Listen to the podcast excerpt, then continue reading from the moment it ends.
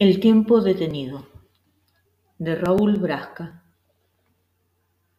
La anciana que ha olvidado todo menos la lengua natal y dos o tres episodios de su infancia. La loca que repite incansablemente la escena de la boda cuando fue abandonada en el altar. La madre del desaparecido que ve un muchacho parecido a su hijo y en un absurdo sobresalto anula veinte años, amaga un grito que se deshace antes de serlo y articula en silencio el nombre tan querido.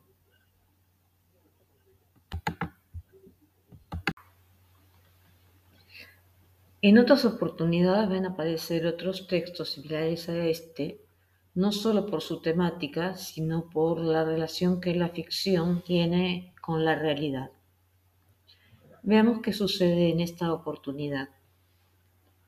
Lo primero por decir es que este breve texto de Raúl Brasca quizás sea la mejor demostración de que poesía y prosa comparten la posibilidad de expresar emociones sin necesidad de que en la prosa haya una primera persona ni tampoco eh, que eh, esa emoción esté planteada de manera personal o subjetiva.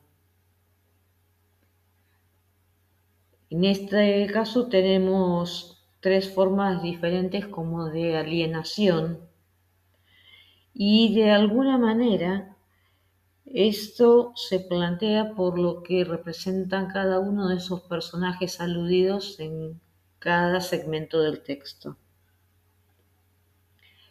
Seguramente leído por diferentes personas, las alusiones que están presentes en esos tres momentos variarán.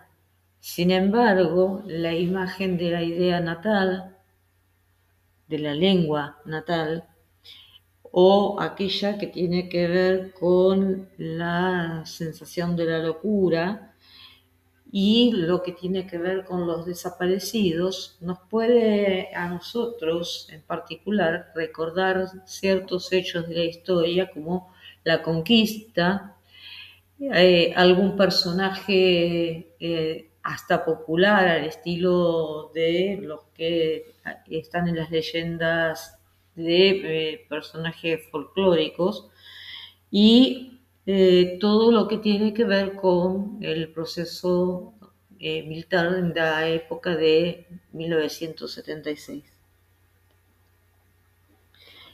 Lo cierto es que, de una u otra manera, los tres momentos transmiten una misma experiencia, una sensación de inmovilidad, de quietud, de silencio, que queda claramente plasmada en el título que lleva el relato, El tiempo detenido.